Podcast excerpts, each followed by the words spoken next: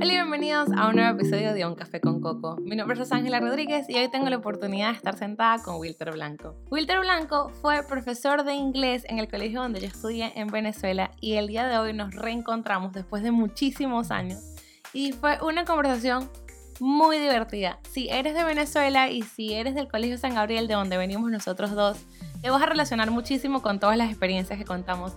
Y si no eres de nada de eso, si no me conoces, si no conoces a Wilter, este es un episodio donde Wilter nos pasea por lo que fue decidir ser profesor en Venezuela y ahora es profesor de español en los Estados Unidos. Entonces él tiene estas dos visiones, estas dos versiones de lo que es, de lo que ser educador de otro idioma. Y de verdad que fue una conversación en la que, uno, yo me reí mucho recordando pues todas estas cosas, recordando lo que fue mi adolescencia, cuando estaba en el colegio y ahora comparándolo también con todo lo que hemos aprendido, con todo lo que hemos vivido, con lo que ha sido emigrar, con lo que ha sido encontrarnos con otros venezolanos y a veces darnos cuenta que el idioma que hablamos tiene sus particularidades y no lo sabíamos hasta que salimos del país. Y de verdad fue un episodio súper divertido. Como siempre les digo, antes de que arranque el episodio, por favor recuerda suscribirte, compartirlo, darle like. Si me estás viendo por YouTube le puedes dar al botoncito rojo que dice subscribe y para mí eso significa el mundo. Si no estoy en la plataforma de podcast donde tus amigos me escuchan, déjame saber para agregarlo por allá, porque ya logré entrar en Amazon Music y también en iHeartRadio, además de todas las plataformas de podcast normales o habituales que son Apple Podcasts, Spotify, Google Podcasts, Radiocast. Estamos en todas esas. Pero si no me consigues, déjame saber. Y bueno, nada, con eso los dejo por ahora, los dejo con Wilter y los veo al final del episodio. Bye. Hola Wilter, bienvenido a un café con Coco. ¿Cómo estás? Demasiados años sin hablar contigo, sin verte la cara, nada. Demasiado, otra cara ya.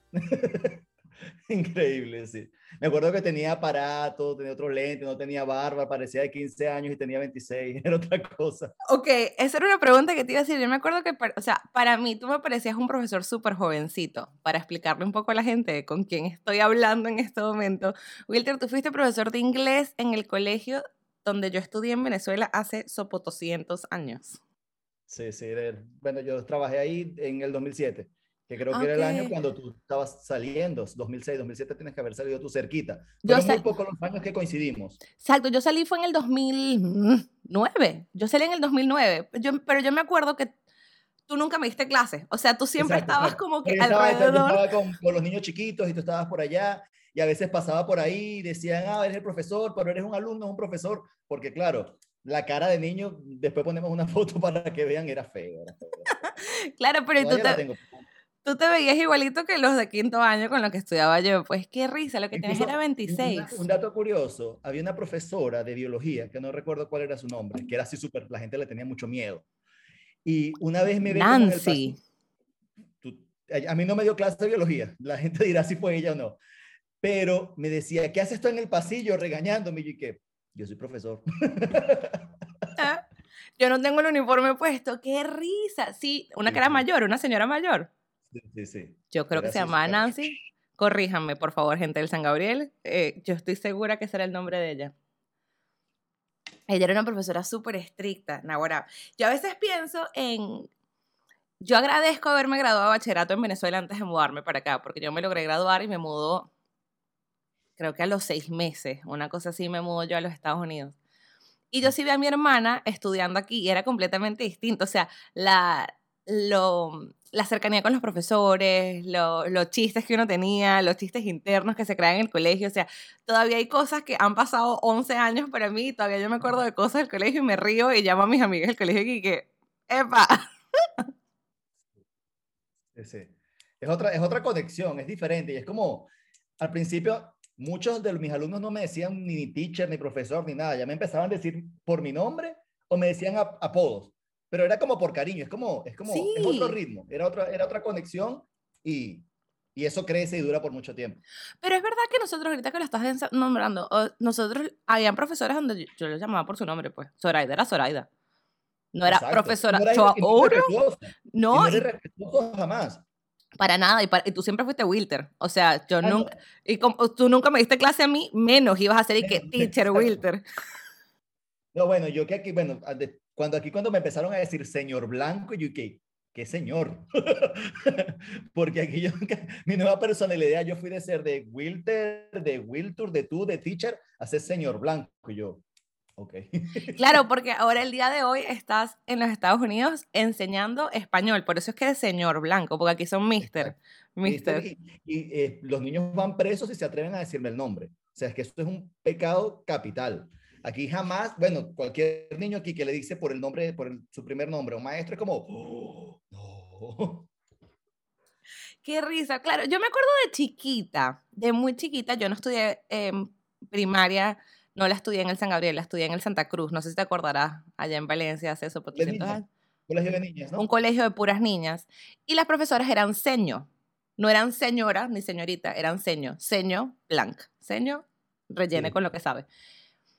Pero si ella es una señora con un moño, ya es vieja, ya, se le suma 40 años. Era un colegio de, niñas religiosas, o sea, eh, señor, no, a las sí, 12. Si sea una religiosa de, de, 23 años, le dice señor Cecilia y ya le está sumando 45 años encima. Sí, bueno, alguien me llega a decir señor Rodríguez y yo lloro. Así que. bueno, y volviendo hace 200 años, ¿qué te hace a ti convertirte en profesor de inglés? O sea, ¿cómo, cómo llegas tú un día y te despiertas y dices, yo quiero ser profesor de inglés en el San Gabriel Arcángel? No, eso nunca pasó. Ok. o sea, yo nunca me paré que, oh, quiero ser maestro. Yo quería ser ingeniero. Ok. Porque no tenía personalidad, entonces estaba que todo el mundo quiere ser ingeniero y mis amigos vamos a hacer el curso en, la Carabobo y es chévere, ingeniería y haces plata y tal y construyes edificios y yo, bueno, a mí me gusta jugar con Legos, vamos a hacer cosas así. Entonces, yo dije, nada, eh, hago el curso de ingeniería, quedo en ingeniería, pero yo siempre fui malo en matemáticas. O sea, el matemático, yo me preparé para la prueba, pero no es que me gustaba la matemática, es como que, ok, vamos a hacerlo porque era lo que tenía que hacer. Y entonces habían otros, en, como en la misma fecha, porque hace mucho, mucho tiempo para estudiar en la Carabobo, no sé cómo es ahorita, tú presentabas prueba por cada facultad. Ajá. Entonces, ok, yo hice la prueba de ingeniería y dije, bueno, la prueba de educación es mañana, me voy a registrar y ya. Okay. Obviamente, como pasé la de ingeniería, que era matemática más fuerte, cuando sé la educación es como que, ya, o sea, lee y sabes 2 más 2 son 4. Y claro, entonces cuando entras en educación, tú haces un año básico, o sea, es para ser maestro, y después en ese año tienes que coger maestro de qué vas a ser. Ok. Entonces yo como, ok, deporte no, cancelado porque eso hay que correr, hay que moverse y eso no, no está conmigo. Entonces, este, matemática, porque como tenía ingeniería fresca, dije, tampoco. Luego, justamente, estaba haciendo el curso de Funda UC de inglés. Y dije, bueno, inglés es chévere, es útil. Me metí por ese camino y dije, bueno, vamos a ser profesor de inglés. Eso es lo que se va a hacer en esta casa. Y así, bueno, pasaron muchas cosas. Ta, ta, ta. Cuando estaba por graduarme, yo trabajaba en un colegio detrás del Hotel Stauffer que el colegio era súper chico, era, o sea, era como una casa. Cuarto grado eran dos niños, quinto grado eran tres. O sea, eso cuenta como colegio. Mentira, eh, no sé cuál es.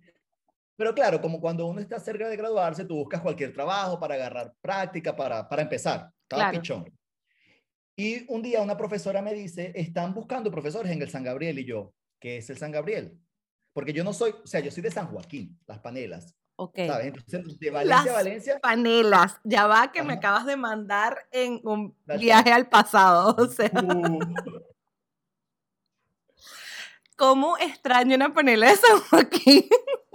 O sea, la panela de San Joaquín y las maltas era como el, el, el alimento nacional de San Joaquín. Porque uno cuando yo estudio, obviamente, mi familia está allá, ese, es mi, ese es mi pueblo. Claro. Uno en la escuela te llevan a la Polar, que ahí está la empresa donde hacen la cerveza y donde hacen la malta, y te dan panela. Esos eran los, los, los field trips que le daban a los niños en la escuela. Qué risa. Para la gente que está viendo en YouTube, las panelas de San Joaquín las vendían dándoles vueltas así como por la, con la, bolsa. Y todavía la venden. Y, y, la gente se paraba a comprar sus panelas porque si no, no pasaste por la... En plena autopista. ¡Qué locura! Ay, que el, país de nosotros. Yo, yo trabajé allá también. No, mentira. pero, pero casi. Entonces, bueno, este, yo dije, bueno, ¿qué es el San Gabriel? Y me dice, no, si quieres ver, hablas con esta persona, se llama la profesora Pérez. Imagínate cómo, cómo me la presentó, porque ella tampoco tenía mucho contacto. Y yo, pero no, yo estoy trabajando. Y cuando vuelto, ¿y qué? Son tres niños. Y, qué, ok. Bueno, vamos a averiguar.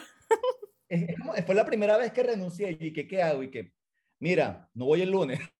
y ya. Y la típica, ok, como que, o sea, era como una escuela que estaba empezando, no, no, no perdí nada ahí. Ok. Y empecé, y claro, llego yo al San Gabriel, que obviamente todos mis amigos gabrielanos Toulouse, eso es un monstruo. O sea, desde la esquina del Reda Building hasta allá tú no sabes dónde empieza. Eso es inmenso. Yo venía de un colegio que era una casa, literalmente era un salón. Claro. Y me dicen, no, y este edificio es y este edificio es primaria, y este edificio es bachillerato, y gente, y gente, y gente, y vamos a hablar con la maestra Ana, que ella te va a conocer y toda la cosa, y yo, así, yo estuve bien portado, asustadito con... Regio, no, sí, que yo con el título, abraza. no, no, porque yo empecé en junio y yo me gradué en agosto, entonces estaba como el título encaminado. Ah, ok.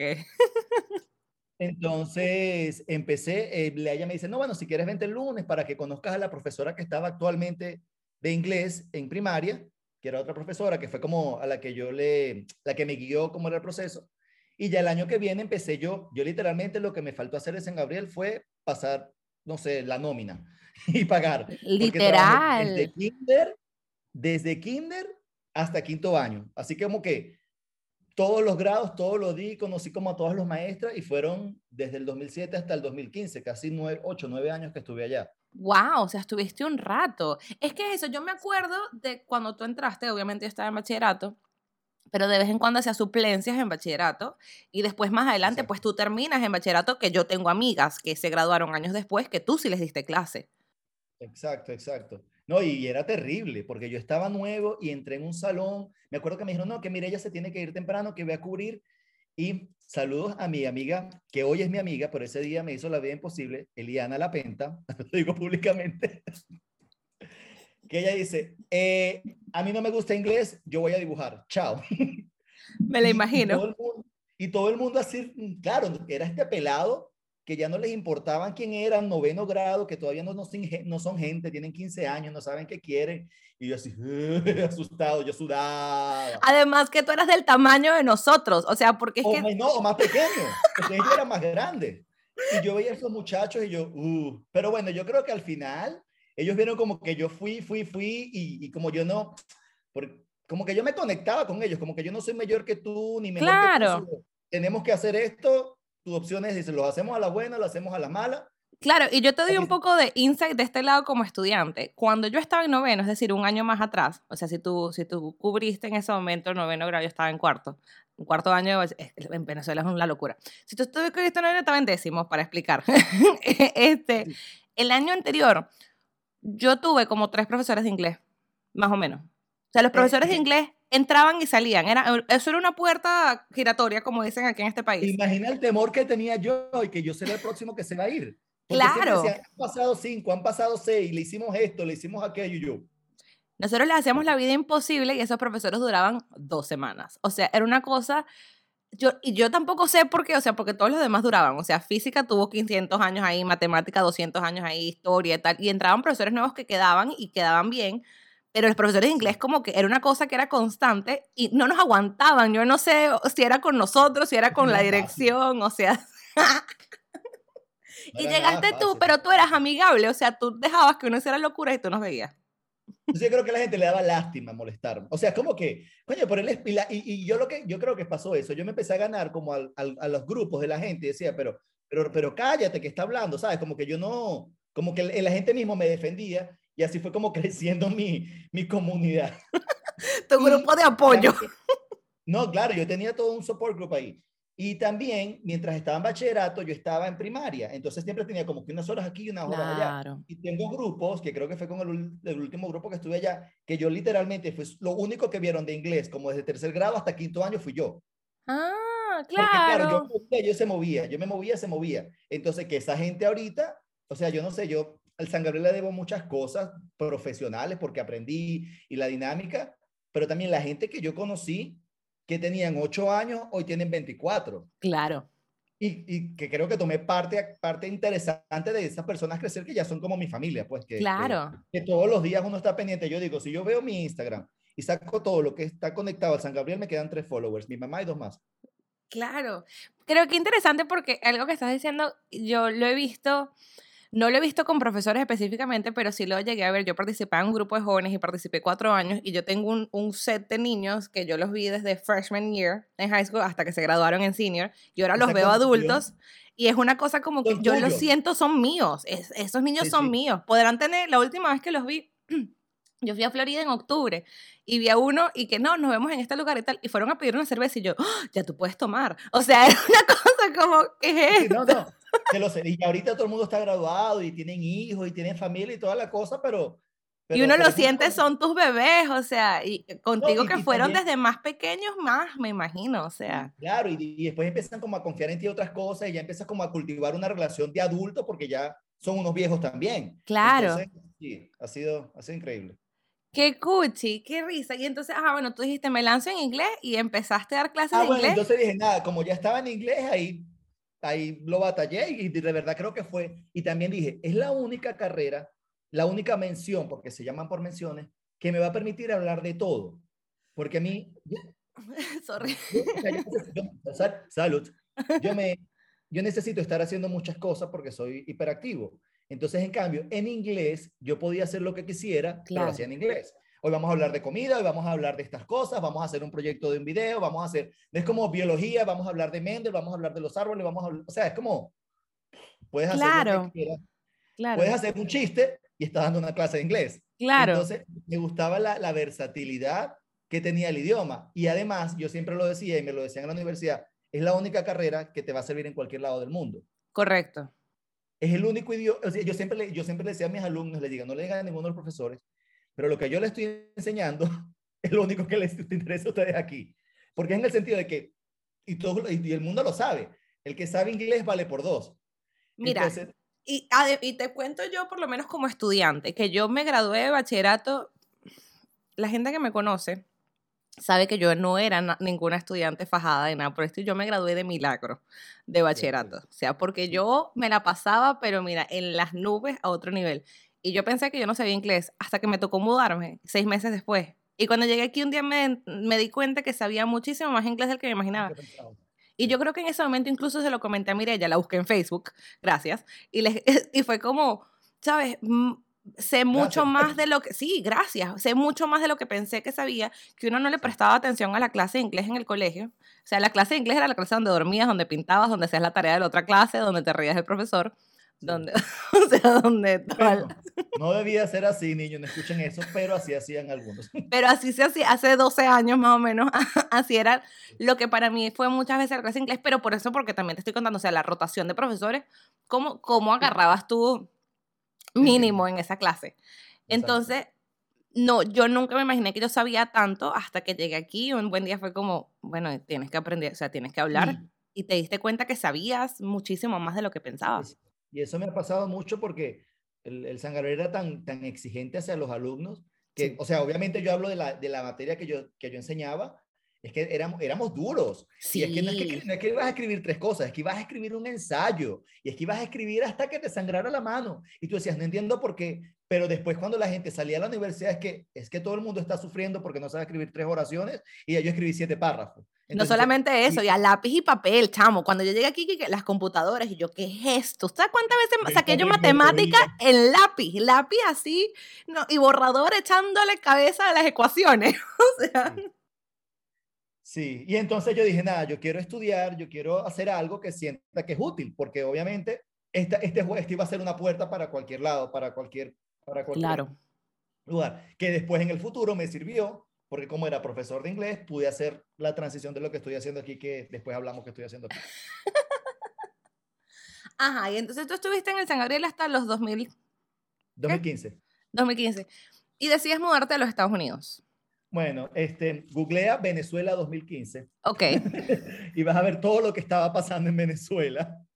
Entonces, eso fue, porque como, como todo, obviamente uno se, se rodea de personas que hacen lo mismo que haces tú, entonces ya yo conocía muchos profesores de inglés que decían, hay varios programas de profesores internacionales que buscan profesores en otros lugares para que enseñen español, te puedes ir para, hay lugares en Europa, hay lugares en Estados Unidos, y yo, pero ¿para qué sé que estamos bien? Si aquí ya, yo me como mi maxidón y todo está listo, yo no necesito más nada. mi Max, sabes que yo nunca conocí las maxidonas, gracias. Ah, yo me mudé antes, exacto, y todo el mundo habla bellezas de las maxidonas y las Sí. extraño, nunca las probé. era- y, y realmente, porque claro, como yo crecí con el colegio, yo sentía que estaba como, Claro. como que ya dominaba lo que estaba haciendo, como que ya Claro. yo qué hacer lo que estoy haciendo, ya conozco los alumnos, los alumnos que llegan a mí ya saben quién soy yo, entonces como que, wow, e, era, era como, como el momento, ya como que había crecido cierta reputación hacia mí, hacia mí.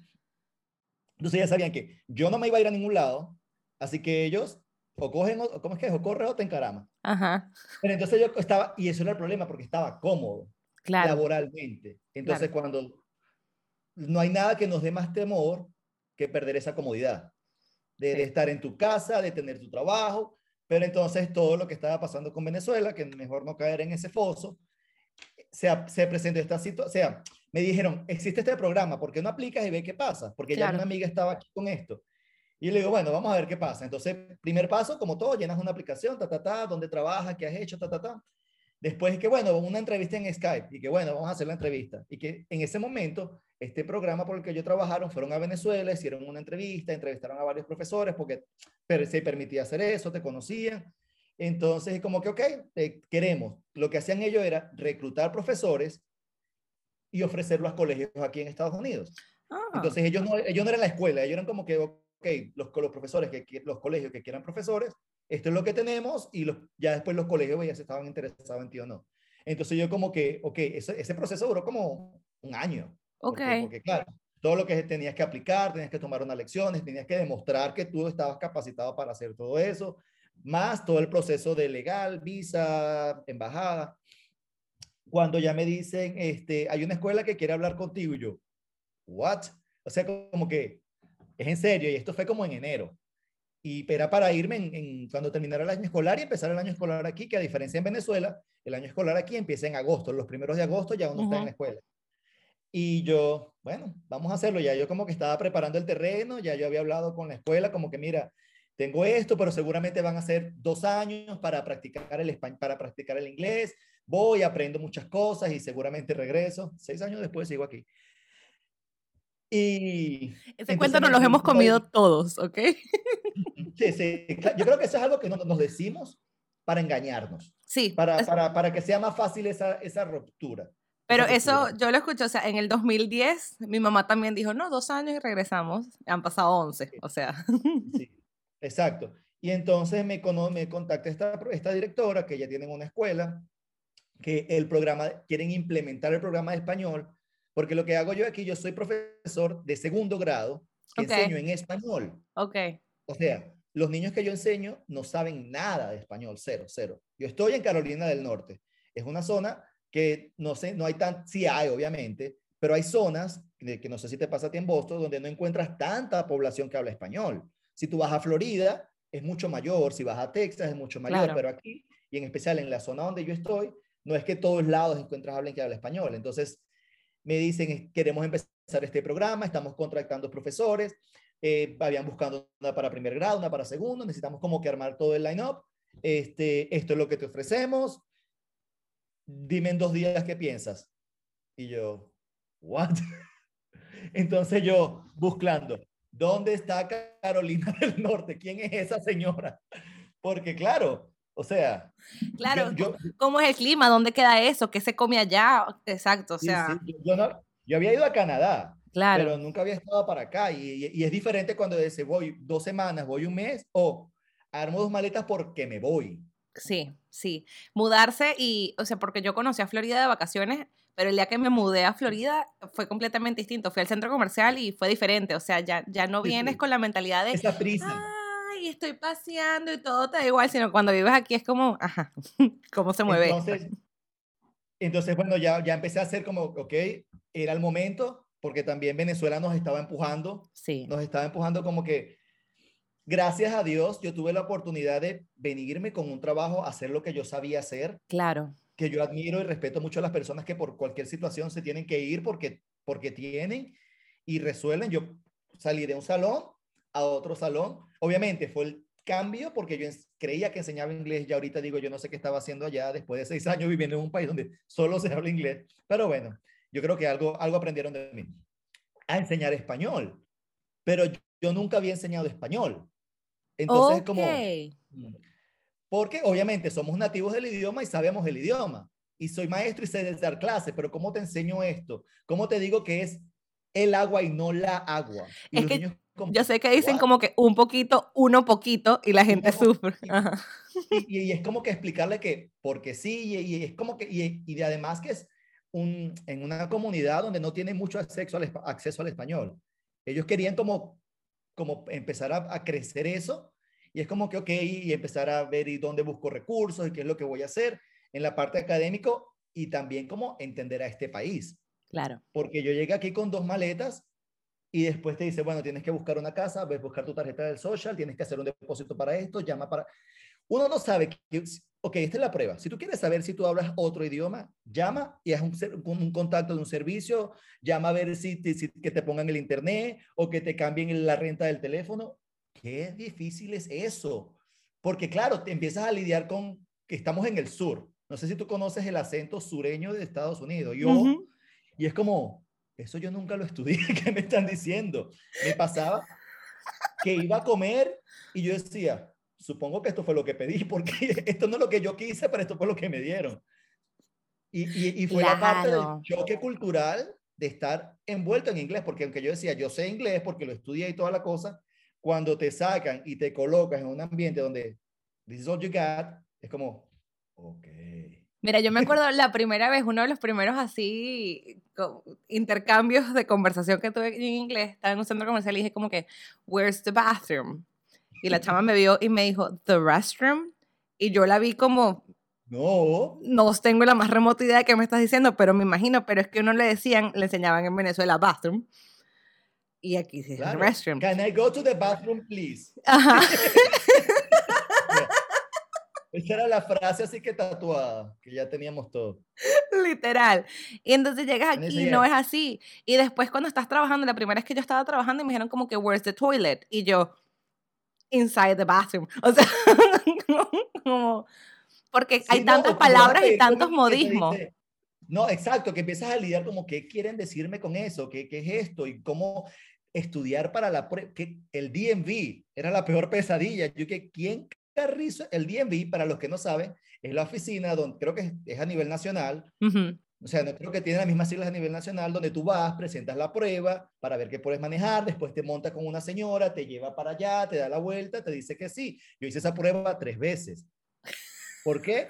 Porque estaba nervioso. Y la señora me decía, to the left, to the right. Y yo, cancelado, vuelvo al día siguiente. Y era un acento tan fuerte que yo creo que, o sea, yo, yo pensé que yo entendía lo que ella estaba diciendo, que ella me estaba diciendo, hasta que pues me decía, no, come back again next week, y yo tuve que volver la próxima semana. Entonces fue todo eso proceso de, adaptación de que, ok, estuve toda mi vida en mi casa, en mi, en mi tierra, donde conocía todo, a mudarte a un lugar donde no sé dónde estoy, no conozco a nadie, donde, no hay panelas de San Joaquín en la autopista. Exacto, aquí, ¿dónde están? ¿Dónde venden mango aquí la gente? Aquí tú vas a la autopista y no ves a nadie vendiendo mango. ¿Será que la gente... Un mango te cuesta uno o dos dólares y en la casa de mi abuela se caen los mangos en el piso. Y tú, vamos a calmarnos, que esto no puede ser así. ¿Qué te pasa? Yo ayer pagué 70 centavos por una naranja y estaba feliz y que me salió baratísima. 70 centavos por una naranja. Es una locura. Entonces tú dices, ok, me da un Nestí, te dan un sweet tea. ¿Has probado el sweet tea? Es horrible. Es como agua sucia donde lavan el té. Y es como también toda la experiencia cultural de qué te gusta, de qué no te gusta, de qué como. Y claro, yo me vine cuando estaba la escasez en Venezuela al máximo. Claro. Así que estaba todo vacío. Yo llegué a un Walmart y yo no quiero ir para Disneylandia. Esto es mejor. Exactamente. exactamente. Y, yo tengo mi mejor amiga de acá, es de Costa Rica. Y ella decía, ¿por qué le mandas foto a tu mamá de la leche? ¿Por qué le mandas foto a tu mamá de la mantequilla? Porque hay, porque aquí sí hay. Entonces, uno, eso también es fuerte como uno como venezolano quitarse un poco esa carencia porque uno vivió, hay que comprar dos por si acaso, hay que tener, porque no sabe qué va a pasar y uno siempre vive y, me ha tomado tiempo como romper eso de que mañana va a haber más, tranquilo, mañana va a haber más y no vivas con esa zozobra y con ese miedo de, que siempre se va a acabar y que hay que estar pendiente. Una vez yo tuve una tía que vino a visitarme y fuimos al supermercado allá en Florida donde vendían harina pan y compró como cuatro, cinco, yo no sé, compró un montón de harina pan. Y cuando llegamos a mi casa, mi mamá, ¿y qué? ¿Y por qué compraste tanta harina pan? Porque había y era como, pero si nos comemos dos, mañana vamos y va, va, a seguir habiendo. O sea, yo voy al supermercado acá, de repente es como que se me acabó lo que sea y tú vas y lo compras, pero en Venezuela no. O sea, en Venezuela hay gente que tiene un cuarto entero de, de mercado. Claro, y, tú, y tienen las maletas, y es, por, es porque así nos, así, así, no nos criaron, sino que ha sido el sistema. Pero así se creció, exacto. Yo, hubo un momento en mi casa donde habían 10, 10 potes de harina, de leche en polvo. O sea, la había escasez de leche y en mi casa habían 10 potes guardados de leche en polvo racionalizados para tener leche en la casa. O sea, Entonces tú llegas aquí y ves que hay tantas opciones, que hay leche con leche, leche sin leche, leche lactobizada, leche de este, y tú dices, yo iba a Walmart a caminar, o sea, mi centro comercial era Walmart. Y, para, para, la gente que está escuchando, Walmart es como un Cromis y socialismo. Es grandísimo, tienes todo lo que quiera, puedes comprar, o sea, es increíble. Es como un macro, pero que puedes comprar las cosas al detalle, o sea. Exacto. Y yo, wow, fue increíble. Y entonces, claro. y así fui, fui como ya cultivando eso, pero sí. Y alguien una vez me dijo, lo leí en Instagram, no sé, que es difícil irse hasta que te vas. Sí. O sea, todo ese proceso de, de, de, hacerlo es como, ah, y duele y, y, lo sufres y son difíciles las despedidas, pero después tú dices, yo no sé qué hubiese sido de mí si me hubiese quedado allá. En, en sentido de, de todas las cosas que he crecido, las personas que tú conoces, las experiencias que es como que mind blowing. Claro, claro, claro, claro. O sea, porque yo también, yo, yo sufrí mucho la ida. o sea, yo recuerdo, además tenía 18 años, acababa de arrancar la universidad. O sea, yo tenía, había hecho un semestre en Unitec. ¿Te acuerdas de Unitec? ¿Cuál es la de? No, la de Valencia. Yo estudiaba en la ah, que quedaba al lado. claro, yo, pero si el San Gabriel me quedaba en una esquina y la Unitec me quedaba en la otra. o sea, te cambiaste de colegio. literal. Y me mudé con un montón de gente del San Gabriel, estudié en Unitec un semestre y ahí es cuando yo me mudo. Entonces, para mí era como que todo muy nuevo. Pero yo recuerdo muy claro cuando se abrieron las puertas del avión y llegué a los Estados Unidos, fue como que ahora esta es mi casa. Y ya, ya, se te pasó. Es como que ahora estoy aquí y ya no hay vuelta atrás. O sea, Ahora sí, pichón. ¿Tú te mudaste con tu familia? Sí, yo gracias a Dios sí yo me mudé con mi familia. Completamente distinto y hace muchos años también. Y, y no, y, y, es como que cada experiencia es distinta. Sí. Cada, cada experiencia, cada quien hace su camino y así vaya, así sea el, el de tu mamá, el proceso de tu mamá fue diferente al tuyo y están en la misma casa. Exactamente. y no, y lo más divertido es cuando te dicen, no, yo conozco una amiga que vive en Estados Unidos, tú no la conoces, ¿y dónde está? Y tú, tú crees que esto es Naguanagua, o sea, que esto es muy grande. Incluso gente como que, no, ella también está en Boston. Hermano, eh, Boston es como dos por dos. Y hay como 200 ciudades alrededor y todo el mundo dice que vivimos en Boston, pero no vivimos en Boston, vivimos en las afueras.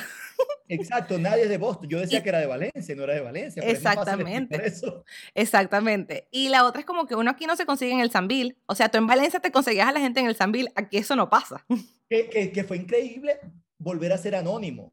Claro. increíble, o sea, después de ocho años de trabajar en el colegio, yo conocía a los hijos, a los papás, a los hermanos, ya tenía como un... Al perro, tú conocías a todo, o sea. Exacto, y, la gente, por lo menos yo iba al Sambil y alguien le decía, hola, ¿cómo estás? Ajá. Y aquí soy un, un, menos uno más, que también es como, y aquí nadie me conoce. Y, y es también el proceso que, no, no, no solo que no te conocen, sino es como que todos los que estoy creando es nuevo. No, no hay nadie cercano que yo tenga una historia que pueda nombrar. Y además, no sé si te ha pasado, los venezolanos, yo no sabía que teníamos otro idioma hasta que llegué aquí. Claro, porque tú dices, este, voy a comprar cambur y la gente te ve con cara de loco. Y tú dices, cambur. No. Entonces empiezas a hablar de un montón de cosas y dices, es que estoy arrecho. Y mi compañera colombiana me veía como, ¿qué pasa? Y yo sí, porque estoy molesto. Entonces empiezas a darte cuenta y, o sea, obviamente todos los, todas las variaciones del español varían, pero yo me di cuenta en mi trabajo que trabajaba con colombianas, con una persona de Guatemala, con costarricense, y yo, que yo era el que menos encajaba en los términos de las palabras. Sí, sí, sí, sí. pero es español. Pero es español. Mira, a mí me pasaba cuando yo estaba recién mudada, que yo veía como que los venezolanos se juntaban con puros venezolanos, y yo decía como que, qué fastidio los venezolanos que solamente buscamos a otros venezolanos. Tenía 18 años, gracias. Qué fastidio que los venezolanos solamente buscamos a otros venezolanos, no sé qué y tal. Pero claro, estaba en Florida, tenía demasiados venezolanos alrededor y X, esa era mi vida. Nueve años más tarde me mudo a Massachusetts. Massachusetts, ahora vamos a meter el estado completo, ¿no? Y estoy en el trabajo, yo trabajaba con 400 personas y habían dos venezolanos, mis mejores amigos, los dos venezolanos. Porque cuando, o sea, nos yo les escuché la voz y yo, tú eres venezolano, sí, no sé qué y tal, ellos eran roommates que vamos a tomarnos una cerveza. Y cuando yo me senté y le dije, que la dilla, marico, me quiero comer un cambur, lo que sea, o sea, parchita, cambur, patilla, o sea... tú lo dices todo, sí, chévere, chamo, cham, me pasa con mis amigos venezolanos de acá, es que yo, dice, yo necesito hablar sin acento un rato. Exacto, y tú sacar estas palabras, parchita, cambur. yo necesito decirte Radio Rochela, yo necesito decirte, claro, y porque no te conocen, y porque no conocen tu historia, y es muy difícil crear así como que te sacan y te ponen, y obviamente uno va cultivando amistades nuevas y tú sí, valoras todo sí, eso. Sí, pero tienes como, como ese ancla hacia atrás que tú dices, yo necesito hablar sin acento. Exacto, no, y poder decirle a alguien, exacto, pero por decir a alguien que no, yo me acuerdo del Club de los Tigritos y sepan de qué estás hablando. Yo no sabía qué tanto valor tenía eso hasta que me mudé a Boston, porque en Florida X, o sea, todo el mundo y whatever. Fui a Miami una vez y yo emocionado porque escuché a alguien hablando español y la típica, ¿cuál es tu emoción? Escucha, tú vas a Miami, te emocionas, te alegras porque hable, alguien, escuchas a alguien hablar sin acento y te dicen, bro, hay 7 millones más. O sea, relájalo. Exactamente. Entonces yo no lo había sentido hasta que me mudé para acá, que fue la primera vez que me sentí sin tanto venezolano alrededor y sin poder decir como que no, porque el Club de los Tigritos, no, porque pasó esto con Roque Valero. O sea, y cuando ¿sabes? consigues a alguien de Valencia, es como que, ok, Big Low, Metrópolis, Sanville, vamos para Bolívar, vamos para Guataparo, tienes que soltarlo. Y yo creo que es, es, como, es como drenar y recargarte. Yo necesito hablar con alguien que me entienda, porque empiezas a crear una historia nueva. O sea, tu historia empieza desde el momento que te vio esa persona aquí por primera vez y no conocen, o sea, van conociendo lo que tú le vas contando, pero no han vivido esa historia de, de, de, de todo lo que tú traes contigo. Entonces, es un proceso. Qué risa, me encanta así porque eh, yo lo siento igualito, yo lo siento igualito. Y lo más cómico para mí también ha sido que vas agarrando palabras de otra gente. Yo en, en, en Florida vivía con muchos argentinos, entonces para mí ya pileta no me hace ruido, frutilla no me hace ruido, el acento no me hace nada de ruido tampoco. Ya yo, ya yo hablo costarricense nivel beginner. Ah, ¿viste? Exactamente, nivel beginner. Qué risa. Es muy, muy, muy curioso porque mi amiga, que es como mi hermana de Costa Rica, ellos van a un restaurante y en vez de decir quiero esto, dice me regala tal cosa. Entonces dice me regala, me regala una pizza, me regala tal cosa. Y dice, yo lo puedo pagar, si quieres yo lo pago, no pidas que te lo regale. Pero entonces es, muy bonito porque vas construyendo y ya hay palabras que tú vas diciendo. O sea, yo más nunca dije estacionamiento, yo no hice el parking. Claro, exactamente.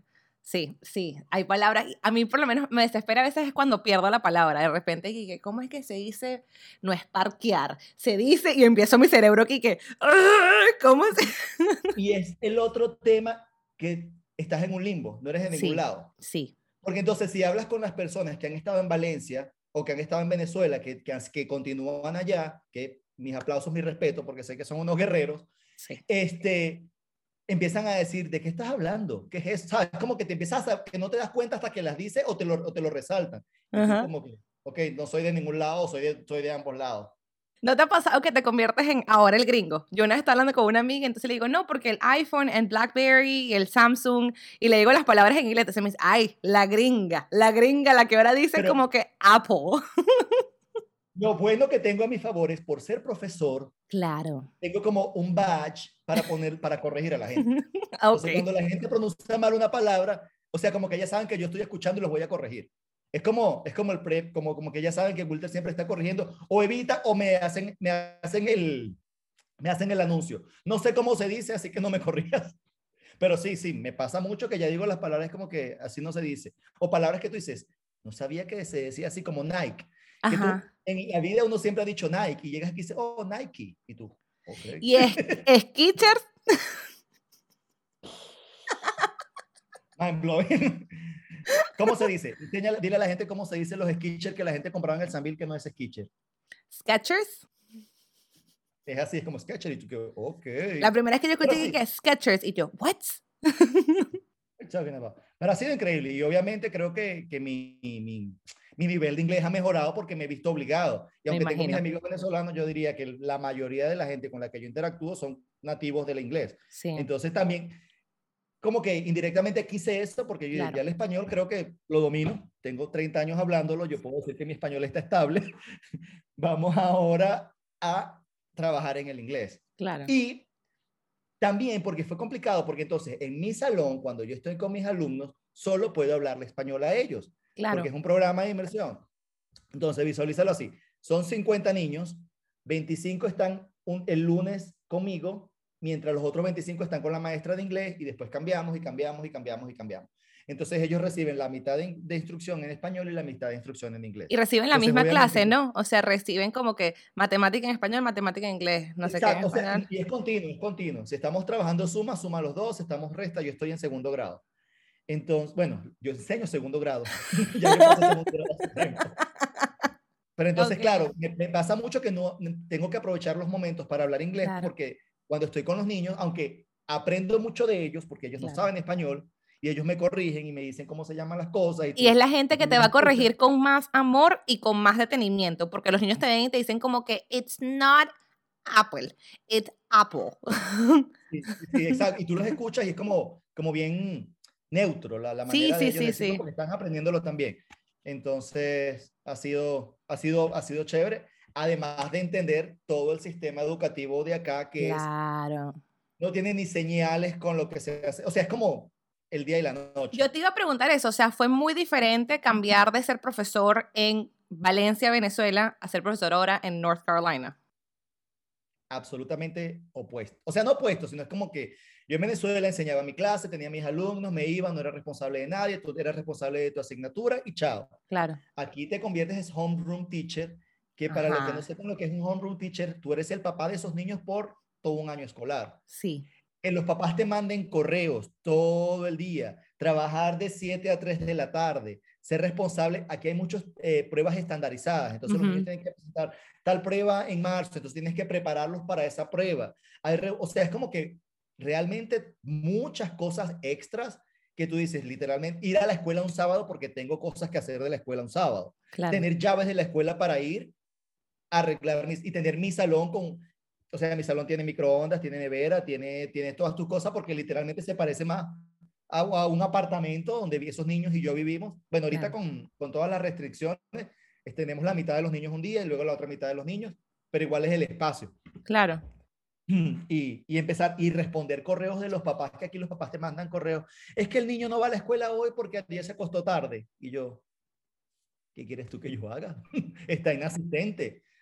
No, y, y también, porque en Venezuela, cuando uno hablaba con un papá, es porque hay una situación importante. Claro. O sea, si, si llamaban a tu mamá, es porque, ok, esto es serio. Aquí los papás por cualquier cosa te mandan un correo, por cualquier cosa, es como una sensibilidad mayor que tienes que saber también. Es, eso también yo lo, lo, he visto, como que los papás aquí están, ah, están involucrados de una manera distinta, porque los papás en Venezuela, por lo menos mi experiencia como estudiante, mi mamá en Venezuela estaba muy involucrada en cuando yo hacía tarea. O sea, después que yo llegaba de la casa, mi mamá estaba muy involucrada en que yo me sentara, hiciera la tarea, no sé qué, tal y pascual. Pero te monitoreaba desde la casa. Desde la casa, pero ella solamente habló las conversaciones que hubo, que tuvo que tener en el colegio, era porque la llamaban porque yo era mala conducta, hola, mucho gusto, mi nombre es Rosángela Rodríguez y yo era un desastre en el colegio, o porque ella iba a decir como que, mira, a la niña le pasó esto, ¿sabes? Vamos a resolver esta situación.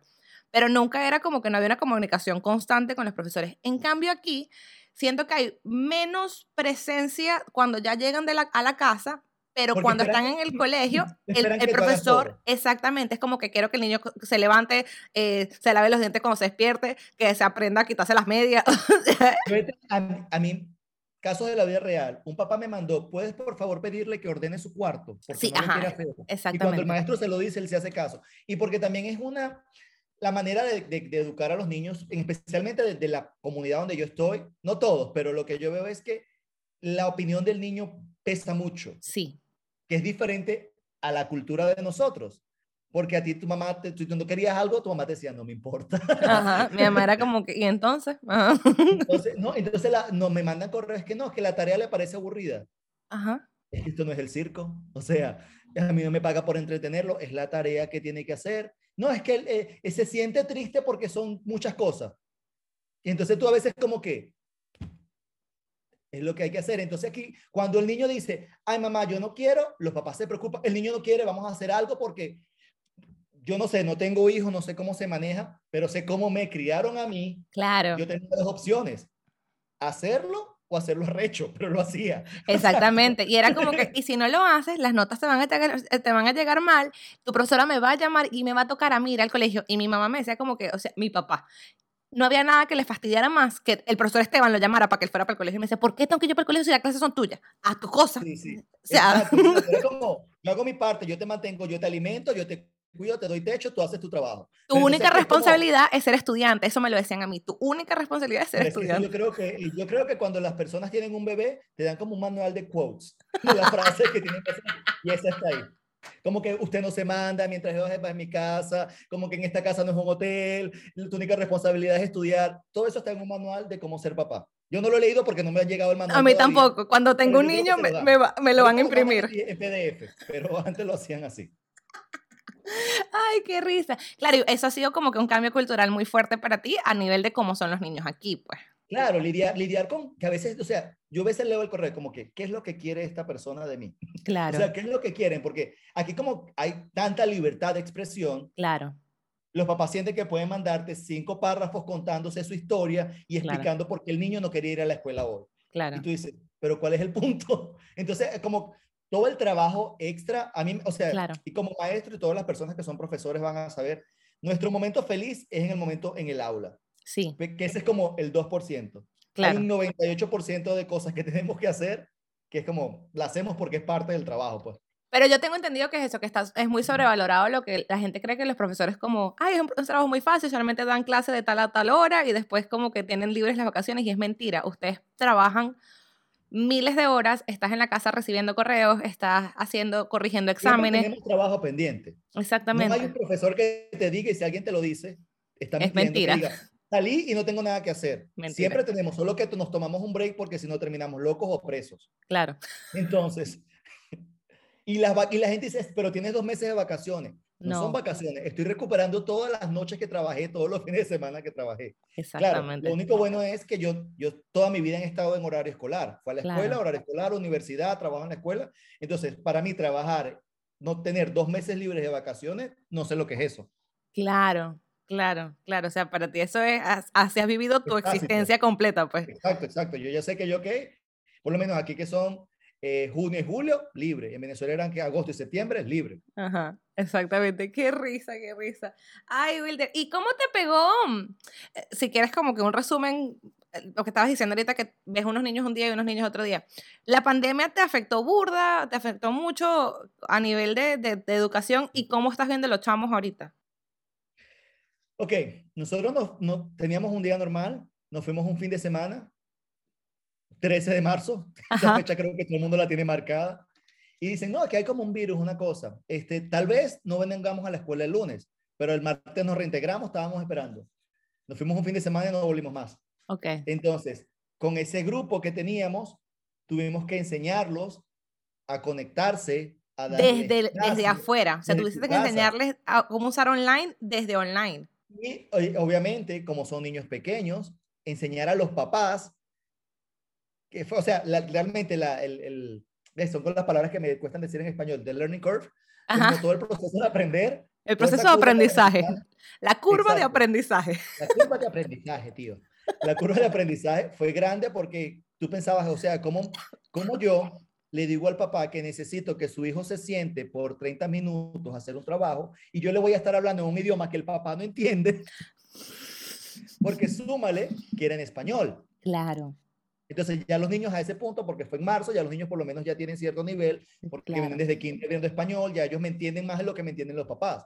Pero claro, los papás no sabían cómo ayudarlos. claro. Entonces, sí, fueron muchos correos, lo que te puedo decir, fueron muchos correos, fueron Ok. muchas noches, fue difícil. Y también emocionalmente fue complicado porque no tuve como, o sea, cuando uno es maestro, tú tienes ese grupo que lo llevas durante todo el año y después te preparas para dejarlo ir. Claro, y te Fue como, despides de ellos, o sea, tienes ese no closure. ese proceso, no Claro, tuviste ese closure, ¿viste? closure, ¿Viste? si no sé cómo se dice closure. Closure. Ese- eh, esa, esa cerradura.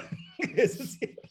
ese proceso de despedida, o sea, Entonces, claro, y después comenzar con otro grupo que no conoces y decirle, hola, yo soy tu maestro, pero no te conozco ni te voy a ver.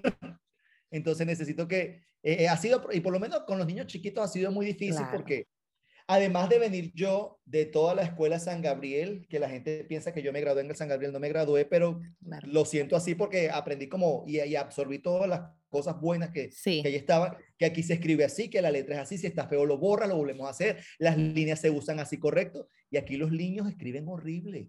sí, Aquí los niños escriben hasta con los pies, ah, pueden agarrar, o sea, no hay, hay- hay cosas que no les importan a las maestras en general aquí. El sistema educativo te pueden agarrar el lápiz como les dé la gana. Claro. Y yo trataba de, vamos a hacer las cosas correctas, vamos a tener el cuaderno bonito, vamos a hacer las cosas. Ah. Mis niños hacen portada, flashback para todos los gabrielanos.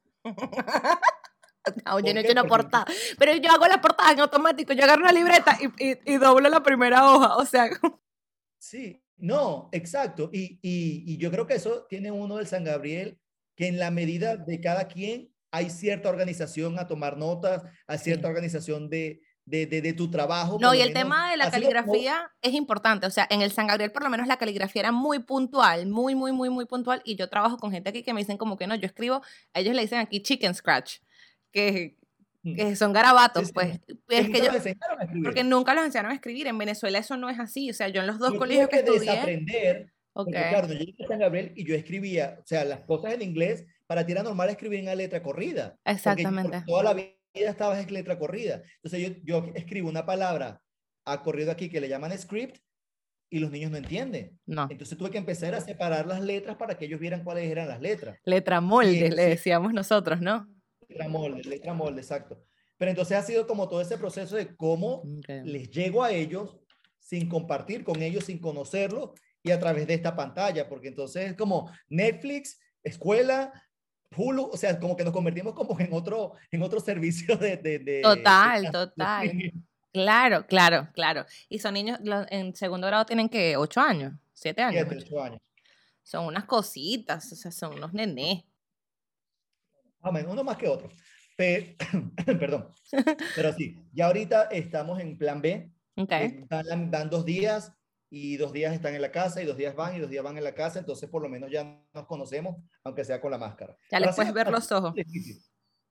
Ha sido, ha sido realmente difícil, en especial el idioma, Claro. porque para enseñar un idioma tú dependes mucho de la expresión y tú lees los labios de las personas y le repites y así es que se Claro. pronuncia y así es que se dice. Entonces, va a ser interesante qué va a pasar, saber qué va a pasar con estas generaciones que, que están aprendiendo con este, con este nuevo sistema, porque Claro. No había pensado en lo importante que era la modulación, porque obviamente tú estás estudiando, o sea, tú no estás enseñando biología, que es como que ya ellos Exacto. conocen cómo dice como que body knows whatever, sino que tú estás Exacto. enseñando como que ahora vamos a roll our R's. ¿no? Y, y no sé si te pasa, pero es, es algo instintivo. Cuando tú estás hablando con una persona en inglés, tú a veces le buscas, le ves la- los labios para, para ver los sonidos, para seguirlo, para, para, para llevar el Yo me di que- cuenta que yo no sabía inglés hasta que nos pusieron mascarillas. Cuando nos pusieron las mascarillas, yo dije, yo no sé nada, yo No leía las bocas. No entiendo y no me entienden. Qué cosa tan difícil es hablar con la mascarilla. Y tú, no, no, no, no, no. En tu cabeza yo dije clarito, pero la persona, I have no idea what you're saying. Exactamente, no, para Y mí fue como que empezar a utilizar los oídos en vez de las, porque yo le veo a la gente la boca siempre y ahora no existe. O sea, ahora es y que sí, exacto. Me siento como Dumbo, No, qué risa. Ay, Wilter, qué interesante tu historia y me encanta. Gracias, gracias de verdad por compartirla y de verdad disfruto muchísimo haber reconectado contigo. Voy a hacer un comentario que amo todas las plantas que tienes atrás. Creo que alguna vez leí en Twitter.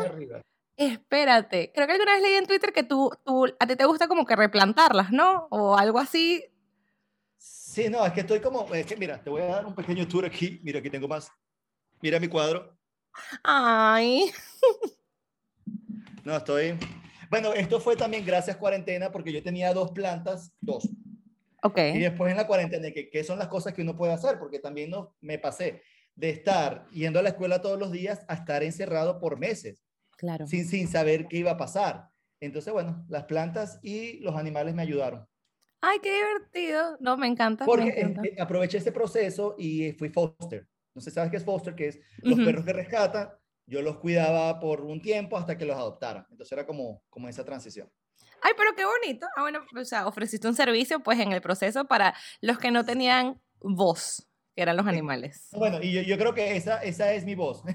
esa, esa, hay como, hay muchos, hay gente que dice, hay muchas, hay muchas causas que necesitan ayuda, pero yo creo que la mía son la de los animales. O sea, Ok. como todas las fundaciones y todas las cosas que tienen que ver con los animales, eso es la que me, es la que me pega. Siempre hay una que te mueve. Wilter, gracias. Para cerrar este episodio te tengo tres preguntas que son mis preguntas de cierre en este momento. Para ya, porque si no, nosotros podemos pasar aquí toda la tarde hablando, yo lo Ya sé. terminamos y seguimos.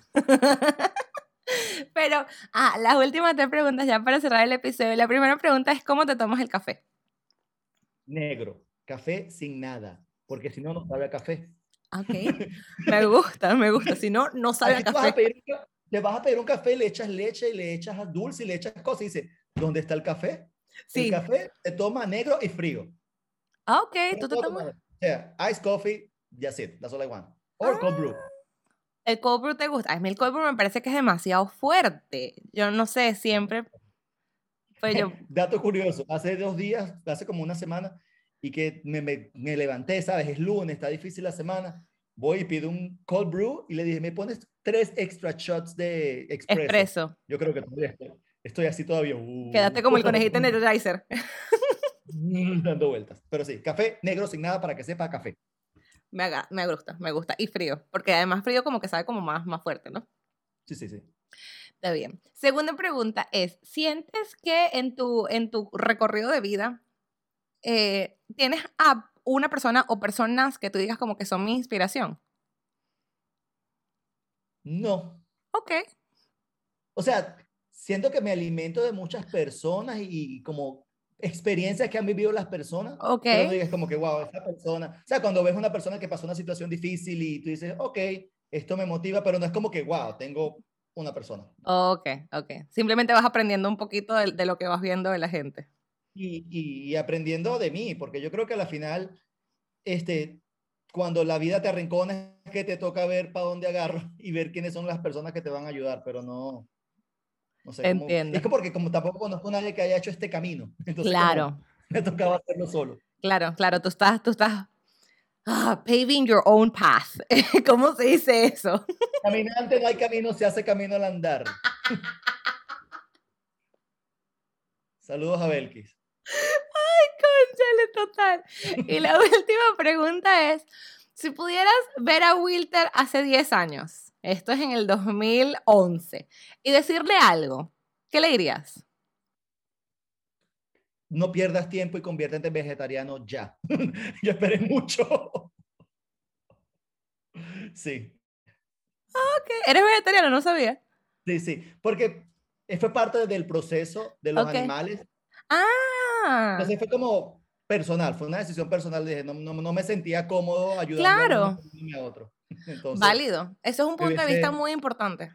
me hubiese, me hubiese gustado empezar antes, pero era el camino, era el, era el proceso que había que hacer y ya, pues me comí, esa- me comí esas parrillas y, y ya está. No las comimos, en Venezuela comimos. ¿A- a- ¿Te acuerdas de esos del bosque?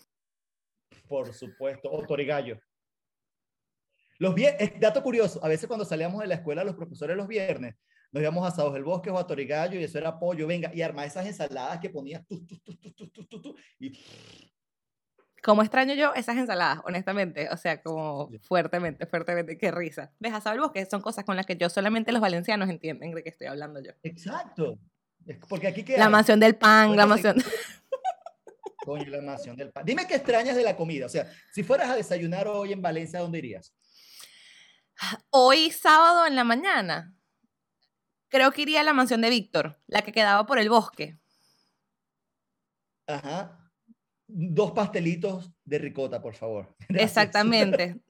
Yo, eh, o sea, yo recuerdo, lo que pasa es que yo, yo, era- yo me convertí vegetariana aquí. Yo recuerdo, lo que, yo recuerdo mis desayunos pero- allá. High five. yo me convertí en vegetariana hace casi tres años ya.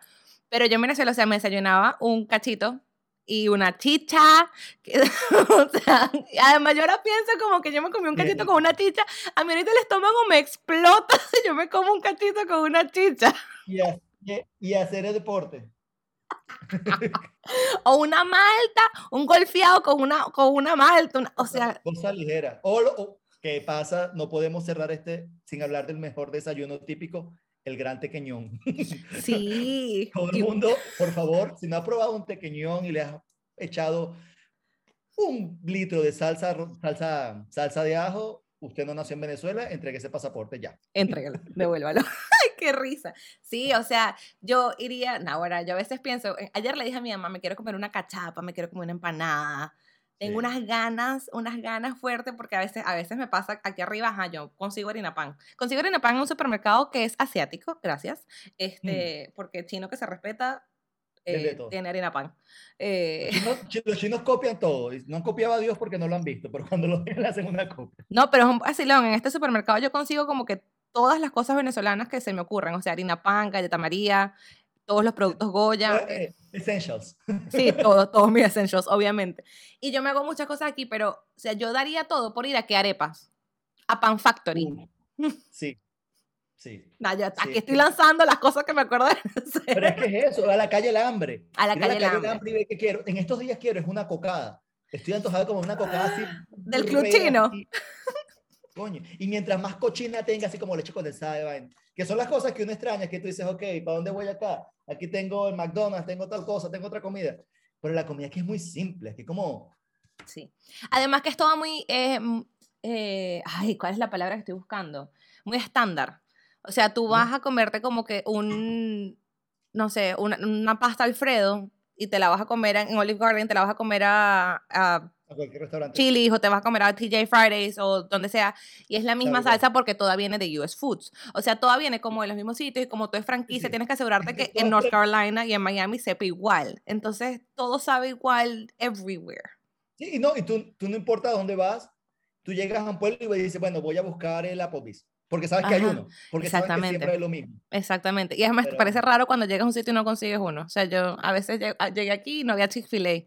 Yo comí pollo hace tiempo. o sea, yo camino un paso está Chick-fil-A. Ve, Chick-fil-A no, ha llegado exactamente, pero Chick-fil-A no ha llegado a Massachusetts. A mí me gustaba full la limonada de Chick-fil-A y en Florida lo tenía muy cerca. Y entonces aquí está lejos. Y un día estaba manejando con mi hermana y mi hermana, ¡Oh, Chick-fil-A. O sea, es como, eh, ya te parece raro no conseguir las franquicias en las zonas. O sea, pero eso está, así es, o sea, estar en los Estados Unidos se siente así, pues, o sea, tienes lo mismo en todos los lugares. Mi primera, mi primera comida, cuando yo aterricé, bueno, creo como el, primer almuerzo fue en Chick-fil-A. Porque llegamos y el día siguiente como que, ok, vamos a comer. Y yo que, ok, y Chick-fil-A. Y yo no entendía, pero fueron una de las primeras cosas que me costaban con el idioma. Que la muchacha me dijo, dining in. Y yo, ¿Mm? sí. Dining in, she said, she said, dining in or take out. Y yo, claro que yo ahorita lo entiendo. Dining in se iba a comer adentro, take out sí me la iba a llevar. Pero entonces aquí take out yo pensaba que era to go. Ajá. Exacto, no, es que, mira, yo me acuerdo la primera vez que yo llegué, nosotros éramos mi mamá, mi hermana y yo. Entonces, how many? Yo le dije, three. Three, one, two, three. One, two, three. One, exacto, one, two, three. Y, no, y, el muchacho se volvió y me dijo, three. Y yo, I guess. Y no fue hasta mucho más adelante que yo, ah, es three. o sea. Te aconsejo que nunca veas videos tuyos hablando inglés antes. No. Eso. eso yo tuve que hacer una aplicación para todo este proceso, obviamente, como presentándome un video. Creo que lo que me, aunque era digital, no puedo, no. Cringe, cringe, cringe, cringe, muy feo. Sí. No, y mira, honestamente yo creo que nunca, nunca aprendes al 100%. Yo acabo, yo hice un episodio hace como tres semanas en inglés y yo me escucho y yo sé que todo se entiende y que todo el inglés se entiende y no sé qué, pero yo me escucho mi acento. O sea, yo me escucho eh, Gloria al Bravo Pueblo cada vez que hablo, pues, o sea. Yo hice las paces con eso. Yo también. No me molestaba mucho cuando me dijeran, oh, where are you from? Minnesota. Like, no, sí, de Minnesota, del sur. Este, pero porque decía, pero es que yo no quiero sonar con acento. Claro. Hasta que dije, pero es que yo soy de San Joaquín, brother. O sea, ¿de dónde voy a ser yo? Si yo, yo pasaba por el viaje de las cabreras y es como, yo ya lo, lo que me mentalice es, yo quiero tener fluidez, yo quiero que me entiendan, quiero entender a la gente. Obviamente, hay días donde tú dices, vamos, bla, bla, bla, bla, bla, bla, bla, bla, hablas, dominas, tras, manejas todo al pelo. Y hay otros días que vas ahí como un Volkswagen recalentado. Estamos, sí, hay días que lanzo sarcasmo, chistes, tal. El, día, el primer día que empecé a utilizar sarcasmo fue como que ya dominé el inglés. No hay, no hay chance, no hay vuelta atrás. Ya, sí, yo, te los entendieron. Exacto, cuando yo empecé a decir sarcasmo, o sea, y que la gente me entendía el chiste, era como, ¡Ah! lo logré. Pero sí, hay días que me despierto y es como que, hello, yes. My name is Rose. Y este día tienes que hablar con todo el mundo. Pero bueno, eh, yo creo que también es, lo maravilloso de, este, de, estas experiencias de, de salir de la, de, la comodidad. Porque sí. yo creo que no, a donde sea que te vayas, algo tienes que aprender y algo tienes que, que cambiar. Que no sé, si tú te ves cómo eras tú antes de venirte acá, es como, ¿qué hubiese pasado de esa niña? Otra persona, otra persona. Es que yo muchas veces también, cuando a mí me ofrecieron la pregunta, porque yo pregunté sobre las últimas tres preguntas que te hice, yo pedí que me dijeran qué preguntas, con, o sea, con qué preguntas querían que cerrara el podcast. Y todas me las pregunté yo misma primero. Y fue muy interesante porque yo, yo pienso como que 10 años atrás, tenía un año recién llegada, pero si pienso 12 años atrás, que estaba todavía en Venezuela, otra persona, otra persona. O sea, mi vida cambió y mi vida cambia cada seis meses aproximadamente. Pero... Y, es normal. pero es estar dispuesto, exacto, y es estar dispuesto a, como dices tú también, o sea, tú llegaste y te, descubriste que el venezolano tenía un idioma diferente y lo aprendes y lo agradeces y lo aceptas y ajá, y seguimos caminando. Y vas aprendiendo cosas y vas, vas agregándole todo eso ahora a tu identidad. Entonces yo siento que yo tengo el pasaporte venezolano pegado en, el pecho. Claro. Ahora tengo muchas cosas americanas. Yo ahora me siento, yo tengo un tercio de mi vida en este país.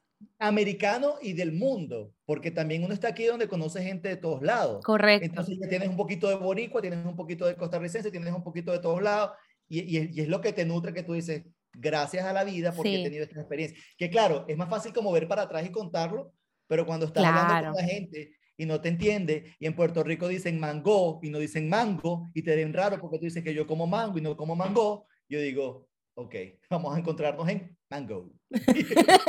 Nos encontramos en mango. Sí. muchas veces, muchas veces la palabra común en inglés es la más fácil. Claro, claro, claro, sí. En, especial con el plátano. El plátano creo que es una de las cosas más difíciles de globalizarlo.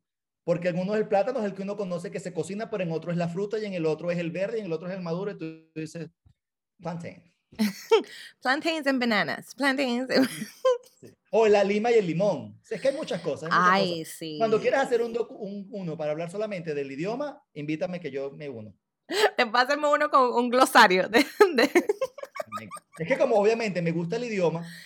No, y es lo que consumes todos los días, o sea, es lo que tú haces. O sea, tu vida entera ahora funciona en, inglés y español. Estoy muy atento a eso, por claro. mi, mi, sensibilidad al idioma.